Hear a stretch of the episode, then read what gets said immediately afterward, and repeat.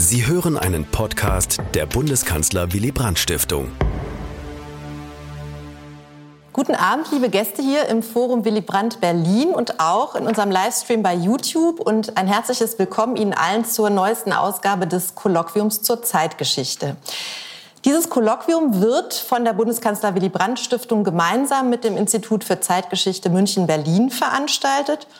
Und es bietet Promovierenden, aber auch Postdocs die Gelegenheit, ihre zeithistorischen Forschungsprojekte hier zu präsentieren und zur Diskussion zu stellen. Ganz besonders herzlich begrüßen möchte ich unseren heutigen Vortragsgast, Dr. Bastian Matteo Schanna von der Universität Potsdam. Er ist dort wissenschaftlicher Mitarbeiter an der Professur für Militärgeschichte und für die Kulturgeschichte der Gewalt. Sein heutiger Vortrag behandelt eine politische Freundschaft, die bislang in der Forschung recht wenig Beachtung äh, gefunden hat, nämlich die Freundschaft zwischen dem Verleger Axel Springer und dem CSU-Politiker Franz Josef Strauß. Zwei Persönlichkeiten, die die Geschichte der alten Bundesrepublik, das kann man sicher sagen, maßgeblich geprägt haben und zu deren Gemeinsamkeiten wohl auch zählt, dass sie in zahlreichen Debatten der Nachkriegsjahrzehnte als ebenso streitbar wie umstritten galten. Professor Dr. Hermann Wendker vom Institut für Zeitgeschichte wird Ihnen unseren Gast gleich ganz ausführlich vorstellen. Und im Anschluss an den Vortrag von Herrn Schanner werden wir drei gemeinsam hier auf dem Podium und mit Ihnen natürlich diskutieren. Und nicht nur Sie, unsere Gäste vor Ort hier haben die Möglichkeit, Fragen an unseren Gast zu stellen, sondern auch diejenigen, die unsere Veranstaltung im Livestream anschauen. Äh, Sie können dort bei YouTube die Chat-Funktion nutzen und uns Ihre Fragen und Diskussionsbeiträge schicken. Ich bin sehr gespannt auf Ihren Vortrag, Herr Schanner, und übergebe das Wort nun zunächst an Hermann Wendker. Ja, auch von meiner Seite einen schönen guten Abend. Ähm, ich freue mich sehr, Ihnen heute Dr. Bastian Matthäus Czerner vorstellen zu können. Er hat Geschichte studiert an den Universitäten Wien, der Columbia University in New York und an der London School of Economics und hat das Studium dort mit einem MA abgeschlossen und hat dann an der LSI ein Promotionsstudium angeschlossen und er wurde dort dann mit einer Arbeit zu, mit dem Titel Italiani bravi soldati, Fragezeichen, Italian Military Culture and Tradition after Fascism promoviert. Veröffentlicht wurde die Arbeit dann auch auf Englisch im Jahre 2019. Seit 2016 ähm, ist er Mitarbeiter am Lehrstuhl für Militärgeschichte und Kulturgeschichte der Gewalt an der Universität Potsdam und er ist seit 2018, 19 Habilitationsstipendiat der Konrad-Adenauer-Stiftung. Das Thema seiner Habilitation ist das Schengener Abkommen 1985, die Entstehungsgeschichte eines europäischen Integrationsprojekts, eine Arbeit, die, wie er mir gesagt hat, jetzt kurz vor dem Abschluss steht.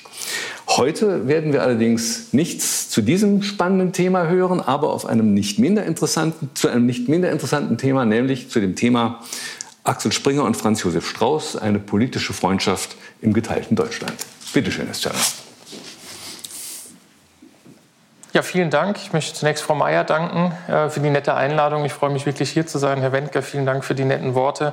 Ähm, ich möchte heute, wie der Vortragstitel schon ausdrückt, äh, über eine politische Freundschaft sprechen. Ich versuche zu zeigen, auf welcher Grundlage, in welchen Bereichen und wie sich diese Freundschaft manifestiert hat. Die folgenden Ausführungen sind meine vorläufigen Forschungsergebnisse, die ich im Moment verschriftliche. Bisher ist, wie Herr Wendker gesagt hat, ähm, überraschend wenig über das Verhältnis Springer-Strauß geschrieben worden, obwohl beide, wie Frau Mayer richtig sagte, ja doch schillernde und umstrittene Persönlichkeiten waren. Hans-Peter Schwarz hat hierzu festgehalten, Zitat, was Springer über die Jahre hinweg an Strauß so anziehend fand, ist auch heute nicht ganz erklärbar. Zitat Ende. Dieser Aussage in seiner Biografie über Springer folgte eine lange Philippika auf Franz Josef Strauß die eher darlegte, dass Schwarz Franz Josef Strauß wenig anziehend fand. Dieser sei ein unberechenbarer Militarist gewesen, animalisch und habe, Zitat, die Springer Zeitung wie der Alkoholiker die Flasche gebraucht. In den umfangreichen Strauß-Biografien erfahren wir allerdings wenig bis gar nichts über die persönliche Beziehung. Gerhard Neher hat hingegen in seinem Porträt Springers festgehalten, dass es sich um die einzige politische Duzfreundschaft des Verlegers gehandelt habe. Diese Freundschaft wollen wir also heute Abend anhand von vier Themenkreisen versuchen zu verstehen. Erstens die Berlin-Frage und die amerikanisch-sowjetische Herausforderung. Zweitens die innenpolitische Politisierung der 60er und 70er Jahre. Drittens die neue Ostpolitik und viertens die Frage nach dem Verhältnis zum Staat Israel. Dabei streife ich Fragen nach der Rolle von Verlegern bzw. Pressezaren in der Bonner Republik, deren Verhältnis zur Politik und der allgemeinen Funktion von Medien im Ost-West-Konflikt. Um eine Entschuldigung muss ich Sie schon vorab bitten. Ich werde versuchen, Ihnen die Atmosphäre der Korrespondenz Springer-Strauß durch einige Zitate näher zu bringen, die leider einem nicht immer einfach über die Zunge gehen. Lassen Sie uns aber mit dem ersten Themenkreis beginnen, der zunächst die Unterschiede im Denken Springers und Straußens in den 1950er Jahren verdeutlichen soll. Springer wurde erst peu à peu zu einem aktiv politisierenden Verleger. Großen Einfluss übte hierbei Hans Zehrer auf ihn aus, den er zum Chefredakteur der Welt machte. Dennoch war Springer in außenpolitischen Fragen lange der SPD nah. Mit ausschlaggebend hierfür war seine enge Verbindung zu Max Brauer, dem ersten Bürgermeister Hamburgs nach der Kriegszeit. Springer war aber kein in der Wolle gefärbter Sozialdemokrat. Ihn beeinflussten auch Ideen innerhalb der CDU, wonach die deutsche Wiedervereinigung einer Westbindung vorzuziehen sei. Dies drückte sich etwa im Brückenkonzept Jakob Kaisers aus, der damit in Widerspruch zu Konrad Adenauer stand. Die Frage nach der Stellung Europas zwischen den Weltmächten im Kalten Krieg war somit eine Schlüsselfrage dieser Zeit, die auch den Verleger immer umtrieb. Eine interne Aufzeichnung der US Information Agency betonte 1955 Springers Nähe zu den Ansichten Adenauers. Es gäbe jedoch zwei Ausnahmen. Erstens die Saarfrage. Springer wollte eine Abtretung des Saarlandes nicht als Preis der europäischen Einigung akzeptieren. Und zweitens kritisierte er, dass Adenauer nicht auf Verhandlungsboote aus der DDR bzw. der Sowjetunion einging, also die Wiedervereinigung zu verspielen drohte. Auch im Vergleich zu Strauß zeigen sich zwei bedeutende Unterschiede. Während der Bayer als Verteidigungsminister die Bundeswehr aufbaute, war Springer kein Freund der Wiederbewaffnung. Eine etwaige nukleare Aufrüstung lehnte er noch entschiedener ab. Zudem arbeitete Strauß an der Integration Europas, Westeuropas. Ein Feld, das Springer immer fremd bleiben sollte. Fremd blieb ihm zunächst auch die USA. Nach seiner ersten Reise über den Atlantik im Herbst 1957 zeigte er sich, wie er seinem Vertrauten Ernst Kramer berichtete, entsetzt. Und, Zitat, er sprach von der Notwendigkeit, gefährliche amerikanische Einflüsse einzudämmen und suchte Möglichkeiten eines dritten Weges, unabhängig sowohl von der Sowjetunion als auch von den USA. Zitat Ende. Dieser Weg führte ihn im Januar 1958 nach Moskau. Seine Reise in das kalte Herz der Sowjetunion rief schon im Vorfeld viel Häme hervor. Wenn der Mann zurückkommt und bringt die Möglichkeit von freien Wahlen mit, dann schlage ich ihn zum Bundeskanzler vor, frotzelte Franz Josef Strauß in einem Interview. Die Moskau-Reise wurde für Springer zu einem politischen Damaskus-Erlebnis. Khrushchev ließ ihn zwei Wochen warten und dupierte ihn anschließend öffentlich. Springer wandelte sich hiernach zu einem eisernen Verfechter einer Politik der Stärke. Sein rigider Antikommunismus war dabei immer auch religiös aufgeladen. Sein Wandel zeigte sich während der zweiten Berlin-Krise. Khrushchev hatte diese mit einem Ultimatum im November 1958 ausgelöst. Der Kreml versuchte letztlich erfolglos, verkürzt gesagt, die Westmächte aus Berlin zu verdrängen und die Anerkennung der DDR durchzusetzen. Springer kritisierte, wie wenig man der Bundesrepublik den Ernst der Lage erkannte und wie wenig man für West-Berlin tat. Diese Kritik traf auch seinen alten Freund Max Brauer, dieser verharre, wie Springer in einem Brief an alle seine Chefredakteure schrieb, Zitat, noch in seiner im jetzigen Augenblick politisch-taktisch völlig unfruchtbaren Anti-Atom-Stimmung als einzig spürbarem Ausdruck seines gesamtdeutschen Wollens. Zitat Ende. Den Verleger plagte daher jahrelang die Frage, ob die Westmächte und die Bundesregierung im Ernstfall für Westberlin kämpfen würden. 1961 misstraute Springer der CDU während sein politisches Herz in diesem Zeitpunkt für den Namensgeber dieser Stiftung schlug. Erlauben Sie mir zum besseren Verständnis des Umgangs Springers mit Politikern einen Exkurs auf Willy Brandt. Die Springer Zeitung hat in dessen Weg in das Schöneberger Rathaus enthusiastisch unterstützt. Der Verleger sei in ihm den guten, den unbelasteten Deutschen, der die Anliegen Berlins national und global vertreten könnte und im Sinne Max Webers ein wahrer Charismaträger war. Beide dachten also von Berlin aus. Beide entstammten auch der gleichen Generation. Springer 1912 geboren, Willy Brandt 1913, Strauß 1915. Diese Berliner Kumpanei führte zu engen Absprachen zwischen Springer und Brandt im Vorfeld der Bundestagswahl 1961. Daniela Münkler hat hierzu festgehalten, dass, Zitat, regelrecht gemeinsam Politik gemacht wurde. An diesem Punkt wurde die übliche Grenze zwischen Politik und Journalismus abermals überschritten. Zitat Ende. Daniel Mödinger sprach von einer freundschaftlichen Allianz zwischen den beiden und es gibt vereinzelt Andeutungen, dass Springer gar als Minister in einem Kabinett Brandt vorgesehen war. Noch vor dem Urnengang schockierte im August der Mauerbau die Weltöffentlichkeit. Der Westen tut nichts, Präsident Kennedy schweigt, Macmillan geht auf die Jagd und Adenauer schimpft auf Willy Brandt, ließ Springer seine Bild titeln. In Bonn flogen hiernach bei einer Aussprache zwischen Springer und Adenauer die Fetzen. Strauß schimpfte in einer Sitzung des CDU-Präsidiums auf die Springer-Zeitung. Als Verteidigungsminister stärkte er seinem Kanzler den Rücken. Willy Brandt hingegen, so Strauß, spiele mit dem Feuer. Zitat: Dazu kommt noch die verhängnisvolle Wirkung der Axel Springer Presse die nur noch in emotionaler Aufwallung und Aufputschung der Gefühle, und zwar ausgerechnet, das ist geradezu paradox, man kann das nur als einen Narrentanz der Gegenwart bezeichnen, ausgerechnet diejenigen, die uns sechs Jahre lang jede Form der Aufrüstung, insbesondere jede wirksame Aufrüstung, zerschlagen wollten. Sie rufen jetzt nach explosiver und emotioneller Reaktion. Zitat Ende. Dieser Ausspruch Strauß war nicht nur, aber auch ganz gezielt auf Springer persönlich gemünzt.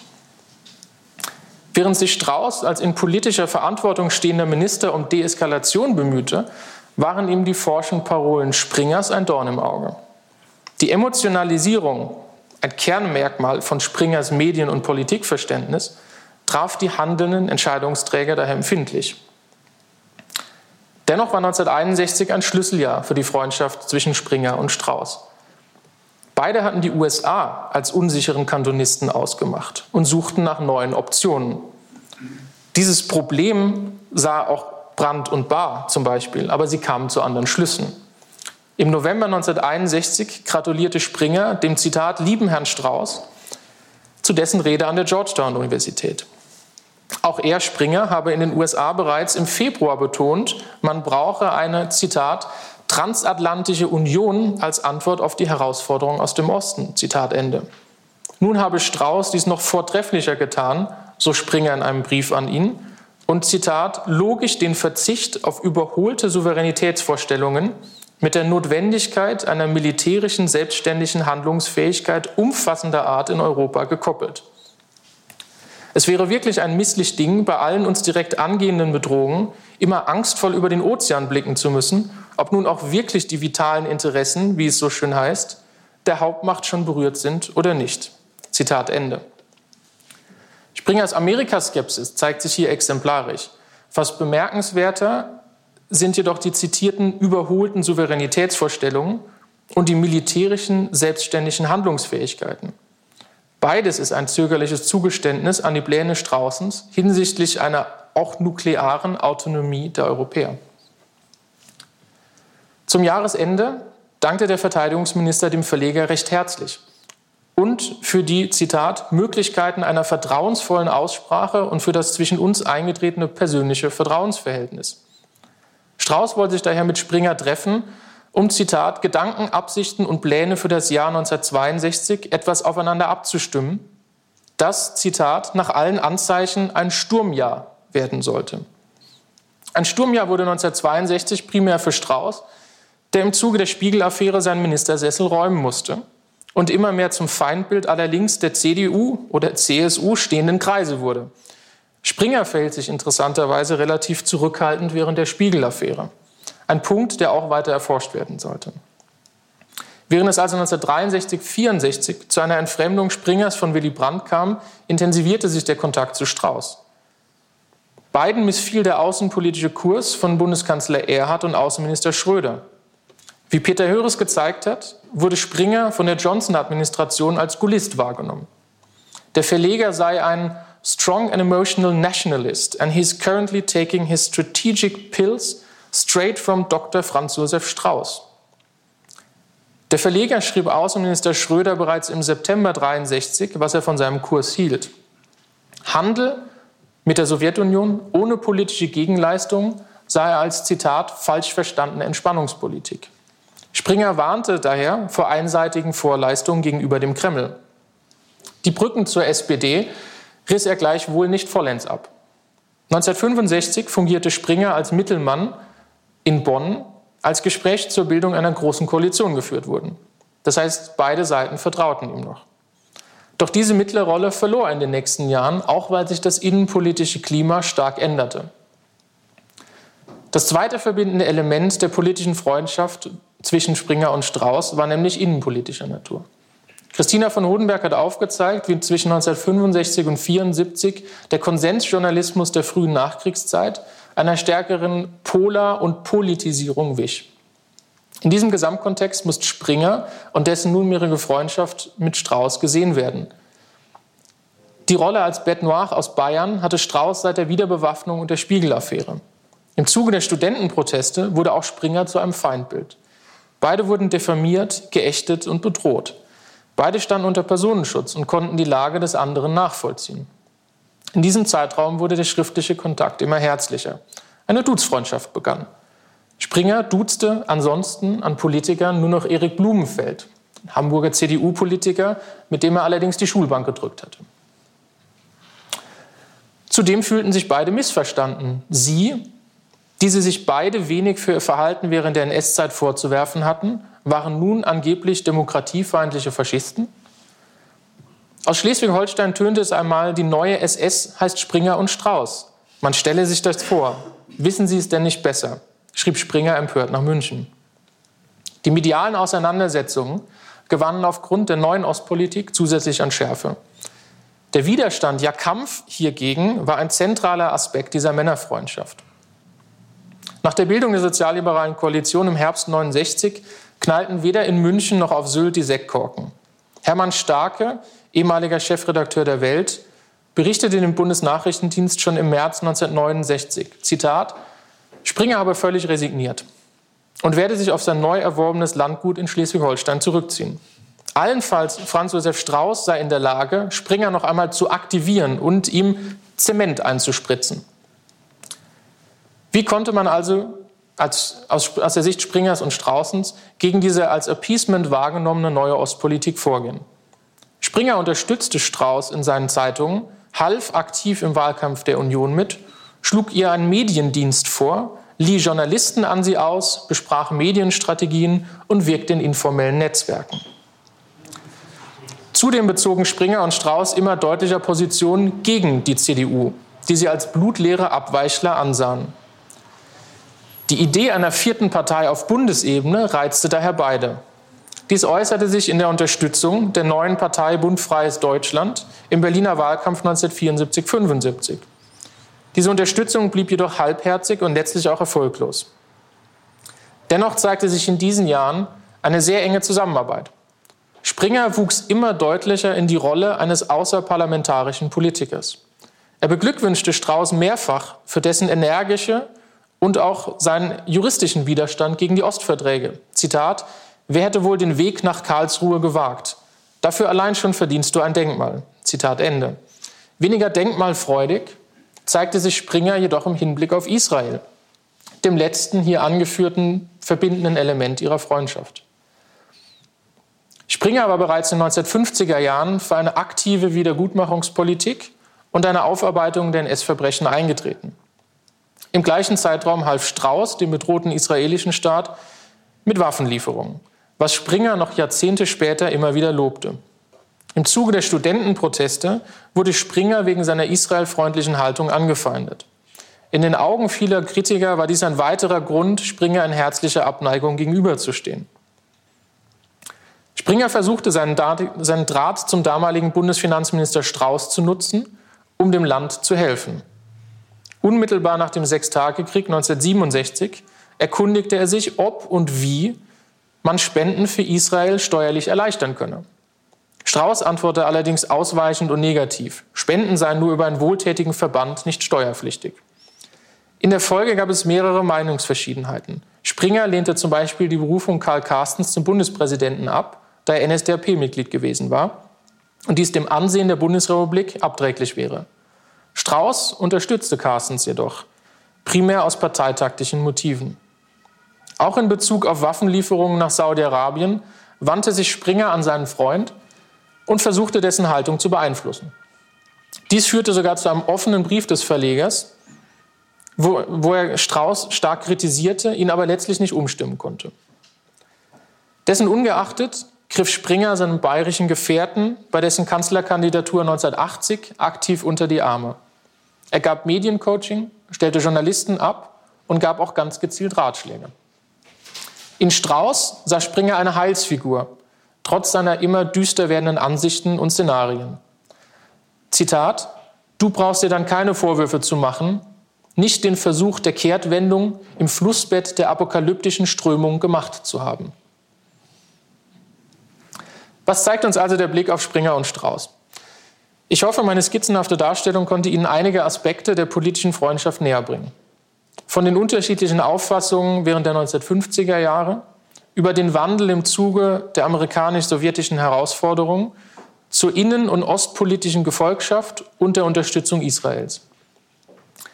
Die Vita Springers ist durchzogen von der Rolle des außerparlamentarischen Politikers dessen Sparingspartner mal Brauer, mal Brandt, mal Adenauer und lange Strauß hießen. Nur vor einem eigenen Mandat schien der Verleger immer zurückzustrecken. Oder er wartete darauf, dass er gerufen wurde, ähnlich wie Strauß bei der Frage der Kanzlerkandidatur.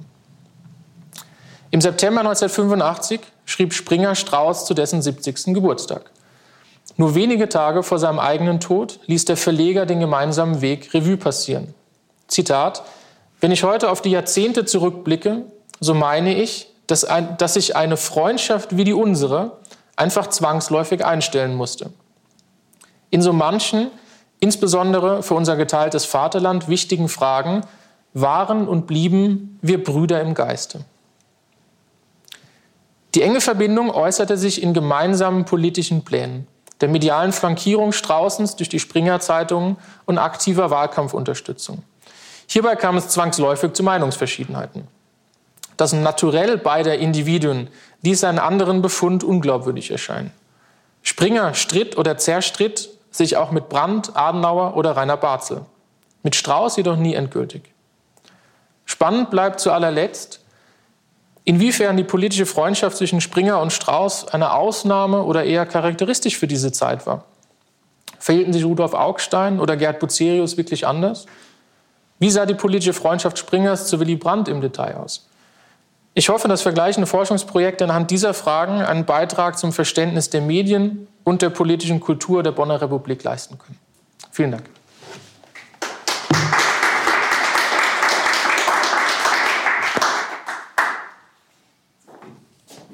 Gehen in die Mitte. So.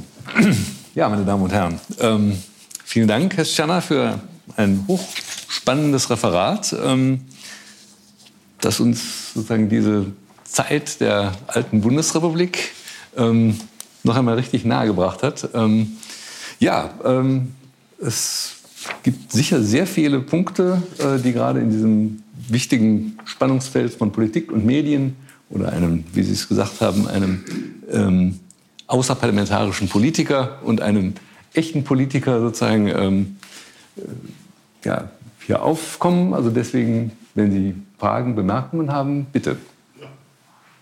Äh, warten Sie ganz kurz, es gibt Moment. ein Mikrofon. Ja, mit Mikro. Für Sie, genau. Jutta Dagobert. Äh, ich habe aus Ihrem Vortrag äh, rausgelesen, dass Springer eine gewisse Distanz zu Amerika, zu den USA hatte. So habe ich Sie verstanden. Gleichzeitig gibt es aber äh, in dem Verlag äh, ich weiß nicht seit wann, diese äh, Essentials. Und einer dieser Essentials war ja immer Freundschaft mit Amerika. Wie geht denn das zusammen? Ja, danke. Ja, machen wir direkt. Ja, vielen Dank für die Frage. Es ist ähm, gut, das vielleicht noch mal ähm, ausführlicher ähm, zu beleuchten. Die, mein Argument wäre, dass ähm, Springer immer ein Freund der USA war die USA als wichtiger äh, als wichtigen Partner gesehen hat, ohne die ohnehin die Verteidigung Westberlins oder auch der Bundesrepublik nicht möglich gewesen wäre. Aber zugleich ist der Ursprung seines Gegensatzes zur neuen Ostpolitik nicht parteipolitischer Natur per se oder ähm, gegen, ähm, gegen Brandt oder gegen Bahr persönlich, mit denen er sehr gut befreundet war vorher, sondern es entspringt diesem Misstrauen äh, der Kennedy-Administration gegenüber, das er mit Strauß teilt. Und die, die Frage, ähm, die wir uns dann oft stellen in diesem Streit, Streit ähm, äh, Gullisten gegen Atlantiker, ist ja die Frage, ähm, wie reagiert man auf diese Herausforderung, äh, die ich vielleicht ein bisschen provokant die amerikanisch-sowjetische ähm, genannt habe, weil, weil es eben es ist eine Vertrauensfrage. Und ähm, Springer steht da, und da meine ich, dass, ähm, dass es eine neue Ansicht ist, die ich vertrete, ähm, eben auch wie Franz Josef Strauß auf der Seite derer, der skeptischer gegenüber der USA ist, als zum Beispiel ein Bundeskanzler Erhard oder ein Außenminister Schröder. Und das fand ich sehr spannend, wie das aus den Briefen hervorgeht. Die, die Zitate sind immer, er bleibt da sehr im Wagen, aber ähm, die, äh, wenn Sie es vergleichen zu seinen Aussagen in den 50er Jahren, ist es eine, eine Kehrtwende um 180 Grad, ähm, die er macht, dass er eben sagt, Europa muss eigenständig, er geht ja fast so weit zu sagen, eben auch nuklear bewaffnet ähm, sich verteidigen können. Und das ist genau das, was Franz Josef Strauß dann eben skizziert, immer als zweites Standbein, also keineswegs äh, Äquidistanz zu Washington oder Moskau waren, sondern immer als zweites Standbein des freien Westens gegen die Sowjetunion. Und da ist Springer, glaube ich, lange zu sehr in der atlantischen Schiene gesehen worden und weniger diese, diese Skepsis. Das heißt nicht Ablehnung, aber es heißt eine gewisse Skepsis gegenüber der Verlässlichkeit der USA als Bündnispartner. Ähm, kann ich da noch ganz kurz anknüpfen? Also Sie haben ja richtig gesagt, Strauß ist ja dann ein prononcierter Gullist äh, in dieser Auseinandersetzung, ähm, wie auch Adenauer ja auch sie auch in diese Richtung bewegt. Ähm, wie ist denn Springer dann die, da einzuordnen? Das, wird Springer dann auch zu einem Gullisten oder ähm, ja. hält er sich da zurück? Ich, würde bei Strauß erst anfangen ähm, mit der Definition, was heißt Gullist? Ja, ähm, äh, Strauß ist ähm, gewissermaßen, was äh, de Gaulle's Konzept angeht, ähm, einer stärkeren europäischen Unabhängigkeit an der Seite mhm. oder, wie de Gaulle eben auch sagt, in Abgrenzung zur USA gegen die Sowjetunion, äh, sieht sich Strauß. Wo, wo Strauß allerdings kein Gaullist ist, ist in der Frage der europäischen Einigung. Er sagt mehrmals mhm. ähm, intern äh, in, in, in, Briefen, aber auch in, in Reden, dass de Gaulle europäische Einigung nie verstanden habe und dass mhm. die, die Idee eines unabhängigen Europas nur geht, wenn man supranationale äh, Strukturen schafft. Mhm. Ja. Und da war Springer nie d'accord mit Strauß. Ja. Das heißt, was europäische mhm. Integration angeht, liegt Strauß quer mit de Gaulle. Mhm. Und Springer äh, versteht europäische Einigung. Das war nie sein. Sie finden, ja, okay. wenn negative Dinge, vielleicht so ein bisschen wie Egon war, ähm, mhm. der auch mit der europäischen Einigung, das, ähm, da könnte man die Parallelen vielleicht mal ziehen und, mhm. und vergleichen was die, äh, den, den Kampf, äh, also wenn man es äh, plakativ ähm, gegenüberstellen möchte, Atlantiker gegen Gullisten, ist er ganz klar im, im Lager der Gullisten mit, mit Adenauer und, und Strauß. Und ähm, mhm. er hat sehr engen Draht zu ähm, Baron zu Gutenberg. Mhm. Die verstehen sich sehr gut, ähm, arbeiten sehr eng zusammen, auch an Publikationen. Das ist auch mhm. sehr spannend, die, ähm, der, Kampf gegen die Ostpolitik, der eben sehr stark über CSU plus Adenauer ähm, geführt wird. Okay. Ja, ich würde gleich noch mal nach äh, dem Europathema fragen, denn das ist mir auch ja. aufgefallen. Äh, ja, Sie, äh, ja, wir nehmen Sie gleich alle dran, Gut. natürlich. Ähm, also das war für mich neu, als Sie sagten, und das haben Sie haben ja gerade darauf Bezug genommen, dass äh, Europa Springer immer fremd blieb als Projekt, während Strauß ja ein wirklich äh, ausgewiesener Europa-Freund und Förderer war. Ja? ja. Äh, was übrigens auch sehr selten nur zur Sprache kommt, finde ich. Ähm, aber also, wie erklären Sie sich diesen Unterschied äh, und gab es einen Dialog über dieses Thema? Und man würde jetzt, also wenn man gar keine Ahnung von den beiden hätte oder sie nur sehr oberflächlich betrachten würde, würde man ja denken, Springer, so ein weltläufiger Mann und Strauß, äh, auch das ist natürlich ein sehr falsches Klischee, so ein äh, bayerischer Provinzler. Ähm, und wie kommt es, dass Springer dazu gar keinen Bezug hatte zu Europa? Ja, das ist die, eine sehr schwierige Frage, die ich mir auch noch stelle. Ähm, ich glaube, es hängt damit zusammen, wie, also die, die Frage der, der Saarthematik mhm. und, und wie, dass er eben äh, spätestens ab 1958 alle außenpolitischen Fragen immer durch diese rosa Brille der Berlin-Frage sieht. Mhm. Und die äh, europäische Wirtschaftsgemeinschaft und auch die europäische Gemeinschaft äh, wenig reale militärische Macht haben, die sie nutzen könnten, um äh, Westberlin oder die Bundesrepublik, und eigentlich ist Springer eher an Westberlin interessiert, ähm, im Zweifel zu verteidigen. Das heißt, er sieht es nicht als relevante Größe im Spiel der Weltmächte an. So kann ich mir das erklären. In äh, der Korrespondenz kommt es fast gar nicht vor. Mhm. Ähm, auch die Äußerungen, das ähm, wäre ein Thema für sich, das ähm, sich anzuschauen. Aber wenn er was dazu sagt, dann eher abfällig. Also es, es kommt einfach nicht vor als Größe. Auch ähm, Hallstein oder ähnliche Politiker, die sich ähm, in und um Europa verdient machen, ähm, das ist nicht sein Zugang. Er denkt ähnlich wie Barr, weltpolitisch. Es geht um die Großmächte und, und wie steht man zu den Großmächten. Ja. Gut, dann Herr Rother. Ja, danke. Äh, wie problematisch der, das Etikett Gaullist ist, könnte man ja auch daran demonstrieren, dass nach dem, wie Sie das beschrieben haben, Willy Brandt auch Gaullist gewesen ist. Äh, dass diese beiden Definitionspunkte, die Sie angebracht haben, passen exakt äh, Europäisierung Europas und äh, gleichzeitig dann auch äh, Ablehnung des der de Gaulle'schen Position. Ich habe eine spezielle Frage und danach eine allgemeine. Die spezielle ist, äh, ob es äh, Differenzen zwischen Strauß und Springer gab, als Strauß Anfang der 80er Jahre, Mitte der 80er Jahre die Kredite an die DDR vermittelt hat. Das ist ja doch ein problematischer Punkt aus Springers Weltsicht. Oder könnte ich mir vorstellen, dass es so gewesen sein könnte. Äh, die allgemeine Frage bezieht sich auf äh, die, die politische Reichweite solch einer engen Freundschaft. Sie haben es ja auch geschildert, dass das auch in politische operative Unterstützung für Strauß mündete. Wie sehr beeinflusst solch ein Agieren eines mächtigen Medienmoguls, wie er dann bezeichnet wurde, Springer, den politischen Entwicklungsgang der Bundesrepublik? Gleicht sich das aus mit dem Engagement eines Bucerius, eines Augsteins, sodass sich das gegenseitig aufhebt und am Ende äh, das Ergebnis der Wahlen davon im Wesentlichen unbeeinflusst bleibt? Oder hat das dann doch über das Mittel der Bildzeitung eine Macht, dass man sagen könnte, ohne diesen Schulterschluss zwischen Strauß und Springer wäre etwas anders ausgegangen? Gut, dann kommen wir zwar in die kontrafaktische Geschichtsschreibung, aber trotzdem. Ähm, vielen Dank. Also auf jeden Fall zwei äh, spannende Fragen. Ja, die Kredite in den 80er Jahren ähm, ist leider nichts im Briefwechsel ähm, äh, überliefert. Das müsste man versuchen, äh, über die ähm, öffentliche Diskussion in äh, Bild und Welt nachzuvollziehen. Aber zu dem Zeitpunkt ist Springer nicht so stark im Tagesgeschäft. Und es, ist, es sind nicht die 60er und 70er Jahre, wo Springer, also die, die Leitartikel in der Welt oftmals Springers Meinung abbilden. Das ist in den 80ern schon schwierig in der Korrespondenz gar nichts.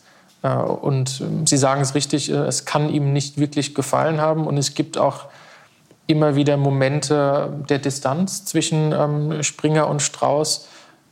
Aber in den 80er Jahren, also was überliefert ist, was man zeigen kann, ist es eher die Frage ähm, Straußens, wenn Sie so wollen, Pragmatismus im Umgang äh, mit den Staaten im, Nahen Osten. Also nicht diese ganz starke Fokussierung einseitig für Israel, das ist äh, nachweisbar in der Korrespondenz, dass er sich da stark dagegen stellt. Die Kreditfragen äh, im, im Blumenfeld-Nachlass habe ich auch geschaut, da ist auch wenig drin.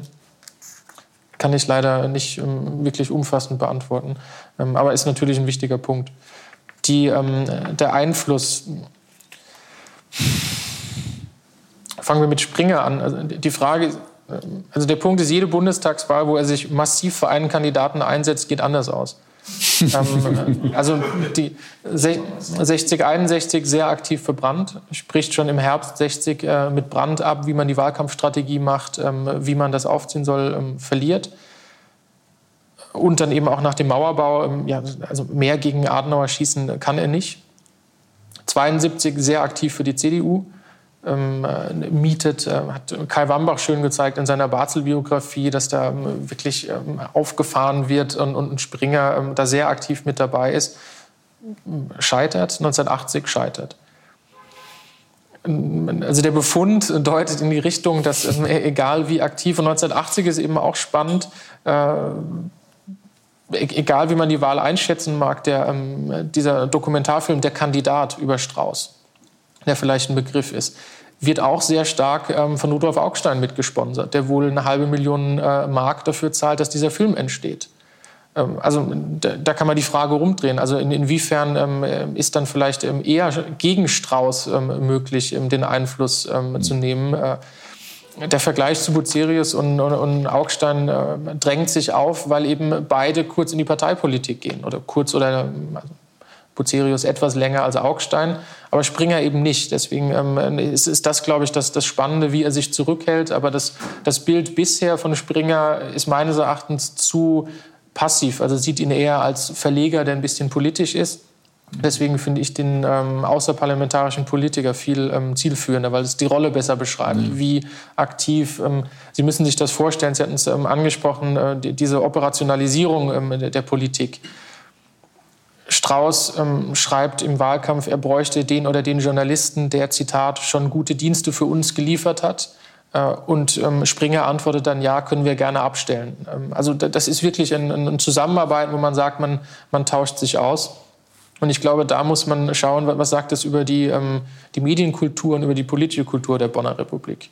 Ähm, weil es, äh, glaube ich, einen Unterschied gibt, wie man das in den 50er Jahren, 60er Jahren oder dann in den 70er, 80er Jahren macht. Ähm, dass einfach dieses, also Christina von Hodenberg hat das ähm, so, so toll beschrieben, wie eben dieser Konsensjournalismus in den 50er Jahren noch viel stärker war und dann langsam bröckelt und sich eher äh, polarisiert. Ja. Das, oh. Mir ist aufgefallen, eine Sache, die mir auch völlig neu war. Sie haben erwähnt, dass die beiden zusammen über eine Parteineugründung nachgedacht haben. Habe ich das richtig verstanden? Ähm, also das ist interessant, weil also mein Eindruck nach Ihrem Vortrag war jetzt mal wieder, wie, wie schwer es doch zu unterscheiden ist, zum Teil zwischen politischen Lagern und, und politischen Bekenntnissen und wie ja offensichtlich in Springers Leben da auch es einige äh, Wellenbewegungen gegeben hat oder Entwicklungen einfach. Hm. Ähm, und jetzt gerade mit Blick auf die beiden würde mich interessieren, was war denn da geplant? In welche Richtung wäre eine solche Neugründung gegangen? Ja, also die, die, die, die Genau, also so, okay. der Bund ähm, äh, Freies Deutschland, ähm, BFD, wird ähm, 74 gegründet und es ist vor allem Matthias Walden, ähm, lange ähm, die, die rechte Hand Springers im, im Weltverlag äh, und Gerd Löwenthal, ähm, sehr bekannter Publizist, sind so die Gesichter, die man merkt bei Springer in den Briefen, wie er davor zurückscheut, sich zu positionieren. Mhm. Oder selbst äh, Walden schreibt ihm ein, zwei Mal sehr direkt, ähm, also der, der Walden-Biograf ähm, äh, Nils Lange hat das gezeigt, dass Walden ihn fast schon drängt, ähm, sein, sein Gesicht zur Verfügung zu stellen, dass sie ihn als Spitzenkandidat de facto wollen. Aber Springer hält sich da sehr zurück. Aber natürlich über Walden ähm, ist das, ähm, ich will nicht sagen ein Projekt Springers, aber der Einfluss ist schon ähm, deutlich. Strauß ähm, redet bei dem Eröffnungskongress im August 74, ist er Gastredner um eben, also in der Phase ähm, er immer kokettiert mit der Idee, die CSU auf, auf Bundesebene auszudehnen. Mhm. Aber sich auch nie wirklich sicher ist, will man das wirklich, was, wenn die CDU dann äh, in ja. Bayern einmarschiert ja, ähm, und, und ähm, auch ähm, der Kräuter-Trennungsbeschluss, ähm, wo Strauß, also immer dieses Zögern und dieses Hadern und, und das ist eben auch Springer. In, deswegen, ich finde das charakterlich sehr spannend dass sie beide dann ähm, diese ähm, Angst vor der eigenen Courage haben, wenn es darum, die, die mit die umstrittensten angefeindetsten äh, Persönlichkeiten ähm, wahrscheinlich mit, äh, mit Brandt ähm, in, in der Bonner Republik waren. Dass sie dann doch noch Angst haben, äh, Springer aktiv politisch zu werden oder Strauß dann eben die, ähm, diesen aktiven Kampf gegen die CDU in der Zeit ähm, dann auch fortzuführen. Und die ähm, BFD-Episode endet dann eben, weil sie nicht den Einzug in den Berliner Senat schaffen. Mhm. Äh, aber das ist ähm, eine sehr spannende Phase. Die, ähm, äh, die, die, Quellenlage ist da leider sehr schlecht, weil es sehr informell ist. Ähm, aber in dem Löwenthal-Nachlass und Walden-Nachlass gibt es da mhm. einige spannende Sachen was eben auch viel über die, die Frage, wie funktionieren Parteigründungen in der Bundesrepublik bis heute ähm, eventuell sagt. und äh, wie ist der Einfluss der, der Medien dann? Also sehr spannende Frage. Ja, ja ist bisher tatsächlich völlig an mir vorbeigegangen. Ja, an mir auch. Ja. Sehr interessant. Ähm, ich habe jetzt hier auf meiner Liste noch Lutz Kreller stehen. Also Herr Heilmann, okay. Haben Sie sogar zuerst gemacht? Dann habe ich Sie übersehen. Tut mir leid. Nein, nein. Okay, aber, okay. aber dann, dann machen Sie erst und dann Lutz Kreller. Okay. Eine Nachfrage. Sie sprachen davon, dass äh, Springer Vorbehalte hatte gegen Carsten wegen seiner Mitgliedschaft in der NSDAP. Nun gab es ja auch einen Bundeskanzler, äh, Kiesinger, der in der NSDAP war. Äh, und äh, es gab auch einen sagen, Chefberater äh, von Konrad Adenauer, Hans Klopke, der aus guten Gründen kein Mitglied der NSDAP war, aus schlechten Gründen, sagen wir mal so. Ähm, er hat einen Antrag auf Mitgliedschaft gestellt, wie wir wissen aus der Biografie von Destlein, äh, aber er wurde nicht aufgenommen von der das war sein Problem, sonst wäre er auch in der NSDAP gewesen. Wie war die Haltung von Springer gegenüber Kiesinger, aber auch zu Klopke?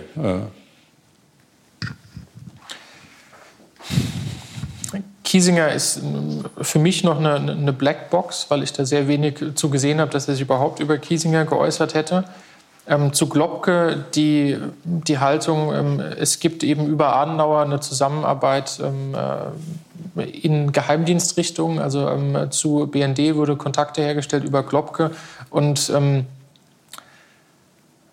die Ambivalenz Springers zeigt sich, ähm, da gibt es lange Studien zu, sein positives, ja wirklich uneingeschränktes Eintreten äh, für, für Israel.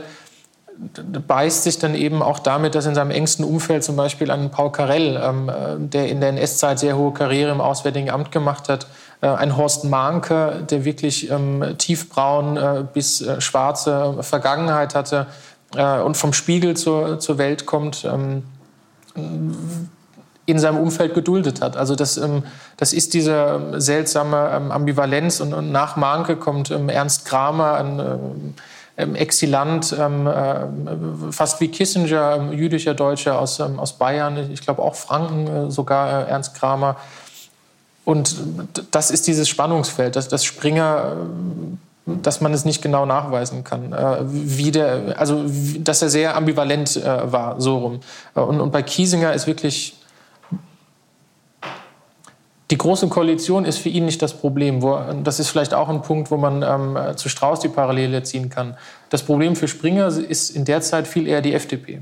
Also das Feindbild ist viel eher die FDP, für Springer ja spätestens seit 62 auch, ähm, viel, äh, für Strauß, Entschuldigung, mhm. ähm, als eine große Koalition. Große Koalition ist ähm, für Springer weniger. Es wird problematisch dann äh, 69. Also die SPD wird für ihn problematisch, aber vorher ist es eher die, die FDP. Mhm. Okay, ja. Und da gibt es also, ja, ich weiß. Und da gibt es also jetzt auch etwa, auch wegen Kiesingers Ansätzen, auch schon einer neuen Ostpolitik.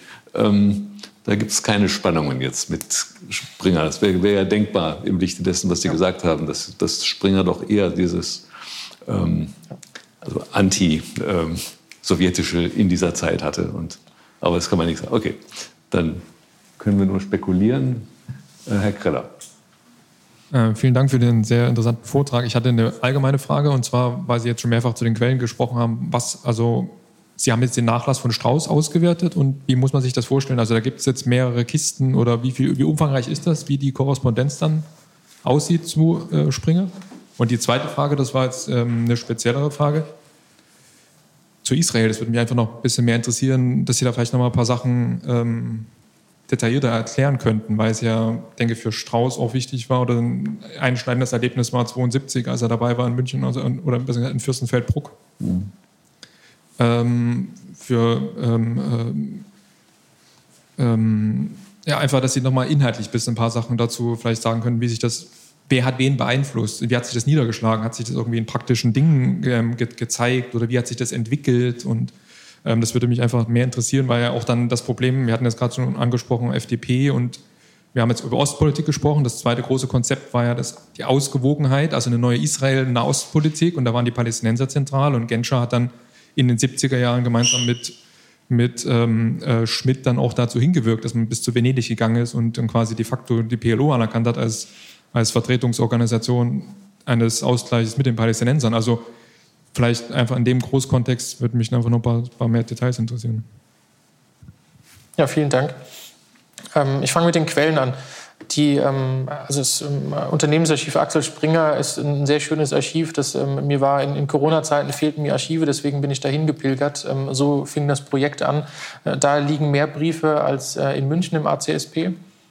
Also die ähm, auf äh, Springer-Seite ist mehr überliefert. Da gibt es eben auch noch ähm, andere Nachlässe, wo sich dann Verweise finden, was denkt er über Strauß. Den Erik Blumenfeld-Nachlass ähm, gibt es im Bundesarchiv, ähm, also der ähm, hanseatisch-jüdisch-deutsche ähm, Freund ähm, Springers, mit dem er sehr viel korrespondiert hat. Ähm, da liegt sehr viel. Äh, ja, ansonsten auch in, in, den Akten des ACDPs mit Gerstenmeier hat Springer auch sehr viel korrespondiert. Also es gibt immer diese Querüberlieferung. Wie umfangreich ist das je nach Jahr? Es sind schon mindestens 20 Briefe, würde ich sagen, 10 bis 20 Briefe pro Jahr gewesen. Mhm. Unterschiedlichen Inhalts, Weihnachtswünsche, ähm, Karten äh, aus, aus Griechenland. Also man sieht eben, dass es immer herzlicher wird und äh, es wird ähm, humoresk ähm, miteinander geschrieben. Das Problem für den Historiker ist dann äh, natürlich, dass Strauß als begeisterter Flieger irgendwann einfach immer nach Sylt fliegt äh, und dann da gesprochen wird und er, er, nimmt, er bringt Weißwürste mit. Ähm, und das ist dann eben dieses Informelle, dass sie ähm, irgendwann eben nicht mehr die, die Quellen ähm, haben. Aber es gibt sehr viel Querüberlieferung, also das ist ähm, ein Problem. Äh, es wäre, glaube ich, eine große 800-seitiges ähm, äh, Buch wäre es schwierig, aber ähm, so ist es auf jeden Fall gut darstellbar. Israel. Ich bin dankbar, dass Sie Venedig schon ernannt haben, also die, die EG-Erklärung das ist für Springer ein rotes Tuch. Also alles, ähm, worüber sich vielleicht dann auch seine Ablehnung der europäischen Integration zu dem Zeitpunkt erklärt, weil die Europäisierung der Außenpolitik in der EPZ ja doch heißt, dass vorherige deutsche außenpolitische Positionen gegenüber Israel angepasst werden. Mhm. Äh, aus der Sicht Springers in die falsche Richtung.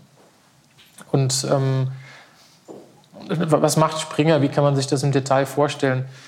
Er bombardiert ähm, Strauß, aber auch andere ähm, Freunde oder Bekannte immer damit, dass man Israel helfen muss. Er ist beim Sechstagekrieg ist er in Israel, ähm, er, er, sieht das, also ähm, er hat diese, diesen appellativen Akt, dass er immer sagt, wir müssen was tun, wir müssen helfen. Ähm, er spendet ja auch selbst sehr viel ähm, und ist sehr gut vernetzt. Strauß eben in der Region auch sehr gut vernetzt, aber auf beiden Seiten, wenn, wenn man es so runterbrechen möchte. Ja. Das, äh, ja, und, und, in der arabischen Welt wahrscheinlich nur wie Wischnewski äh, vernetzt. Ähm, und das, äh, das führt eben zu diesen Spannungen, dass, ähm, dass Springer dann viel einseitiger sagt, ähm, wo dieses Spannungsfeld dann entsteht, was sind deutsche Interessen, was sind israelische Interessen. Und Springer im Zweifel äh, bei Fragen der Israelpolitik immer auf israelische Interessen schaut und Strauß dann eben doch sagt, was sind deutsche Interessen dann in der Region. Ähm, ja, über Blumenfeld. Ähm, die ähm, Blumenfeld ist dann, äh, ich glaube, ab den späten 70ern Präsident der deutsch-israelischen Gesellschaft. Da sieht man dann auch, ähm, also bei Springer ist viel eben diese informellen Netzwerke.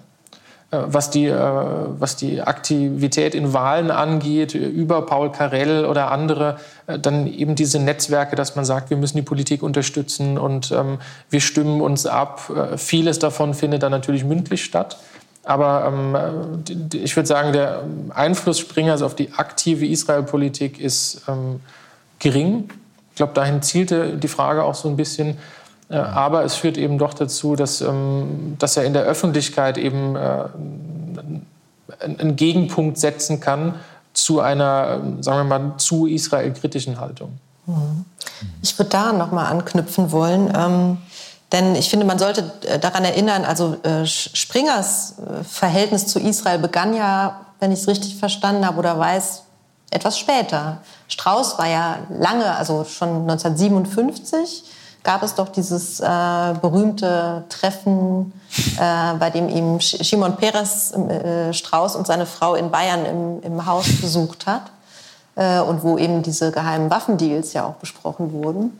Und Strauß war, glaube ich, auch schon mehrere Jahre vor der Aufnahme diplomatischer Beziehungen erstmals in Israel, äh, während Springer ja erst 67 gefahren ist.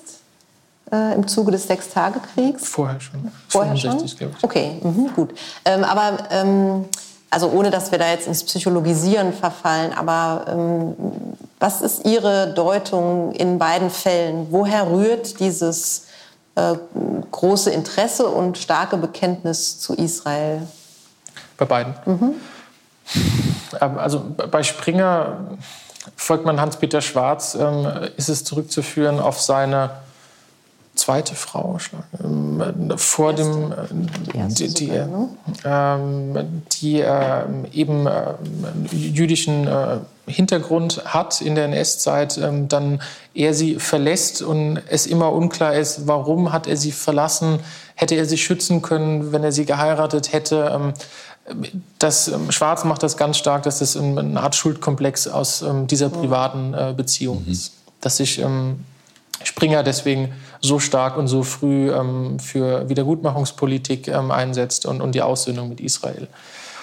Ähm, und diese Jugendfreundschaft ja offenbar hat auch eine Rolle gespielt zu Blumenfeld, oder? Genau, mit, ja. mit Blumenfeld äh, es ist sehr, sehr enger Kontakt. Ähm, inwiefern das, ähm, also Blumenfeld äh, hilft ihm später auch bei den ähm, äh, ersten Zeitungslizenzen, das ist vielleicht auch noch spannend, und Adenauer ja auch.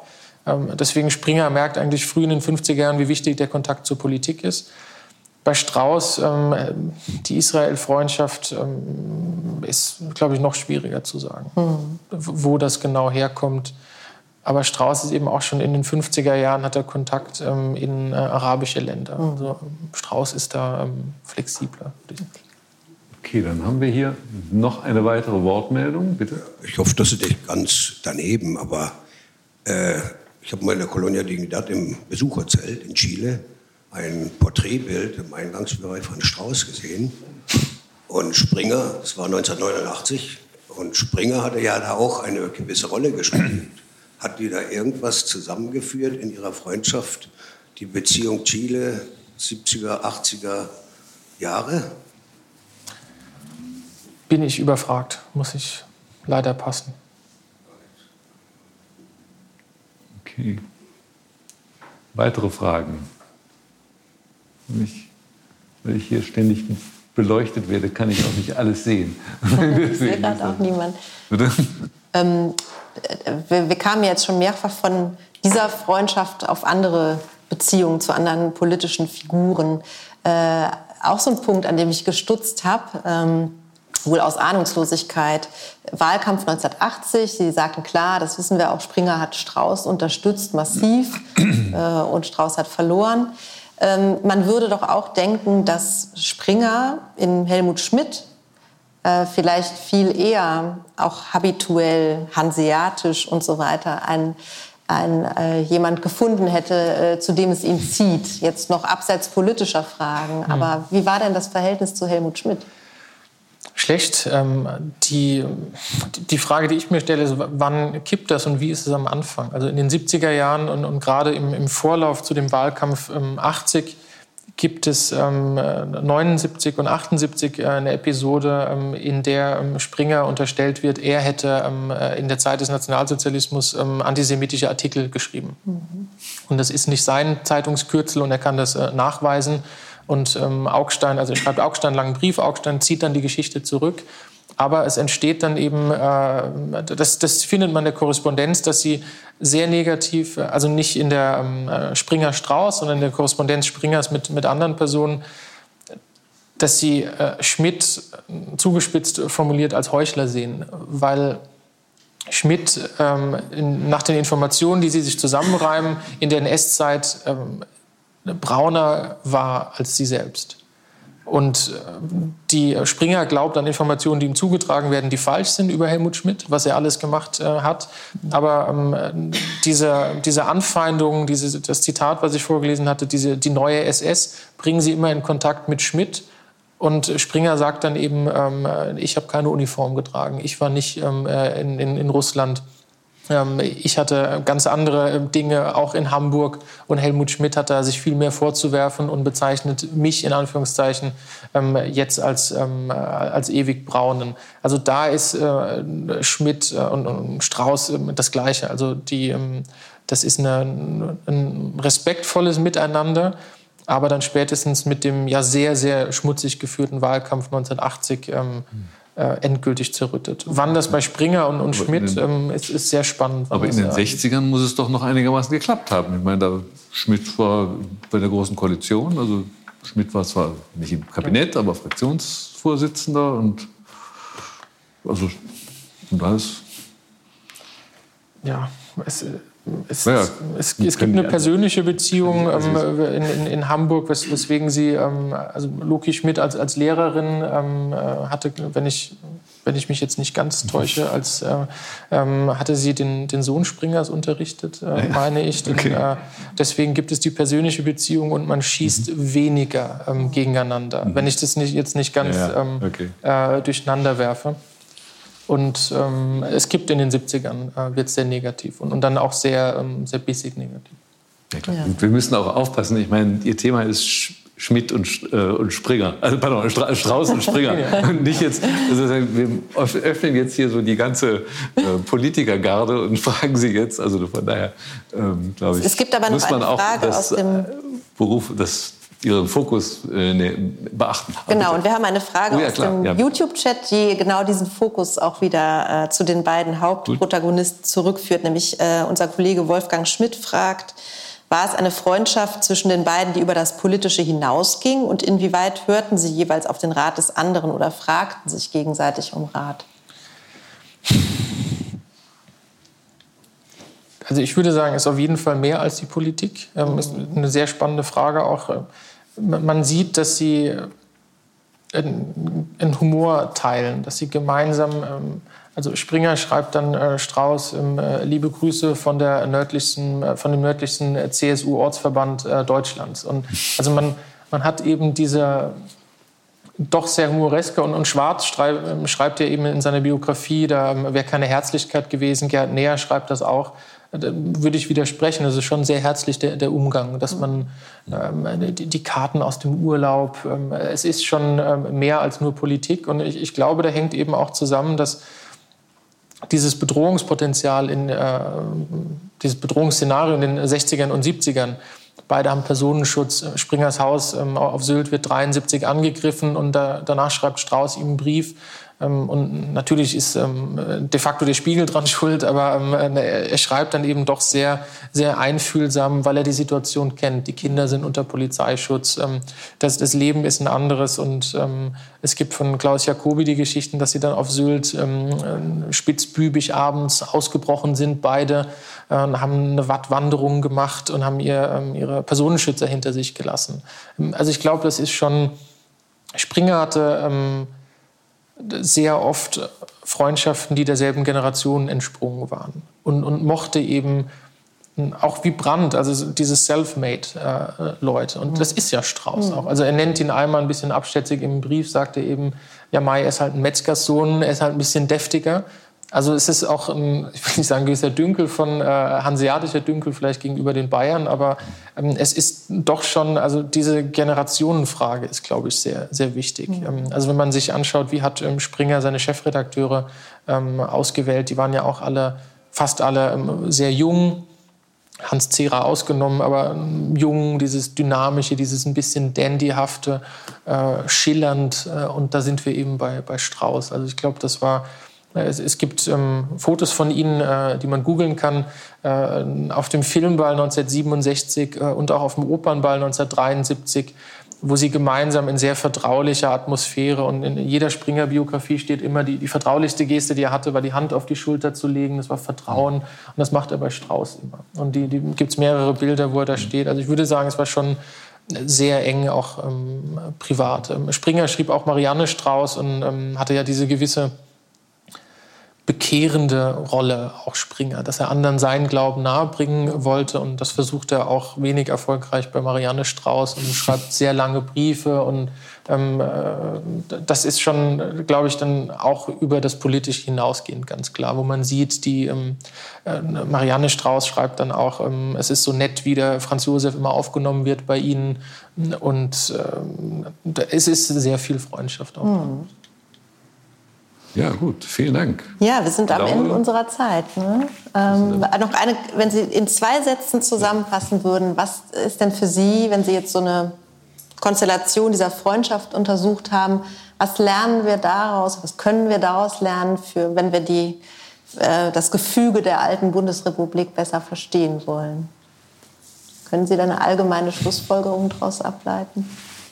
Dass man sich vor allem die, die informellen Ebenen anschauen muss. Also diese ähm, Netzwerke, Gesprächskreise und ähm, diese Querverbindung zwischen äh, Medien, Politik äh, und auch der, der Bürokratie. Also dann eben doch diese, wie wir ja oft sagen, es gäbe in Deutschland keine revolving backdoor, dass man zum Beispiel in der Politik ist, dann in der Wissenschaft ähm, oder in den Medien. Ich glaube, die gibt es in den 50er, 60er und 70er Jahren doch sehr viel stärker. Ja. Ja, vielen Dank, Herr Schanner, für Ihren Ja. Vortrag. Auch Ihnen herzlichen Dank, Herrn Wendker, und natürlich Ihnen, liebe Gäste im Publikum und an den Bildschirmen. Und ich wünsche Ihnen allen noch einen schönen Abend und vor allem eine sehr schöne Vorweihnachtszeit.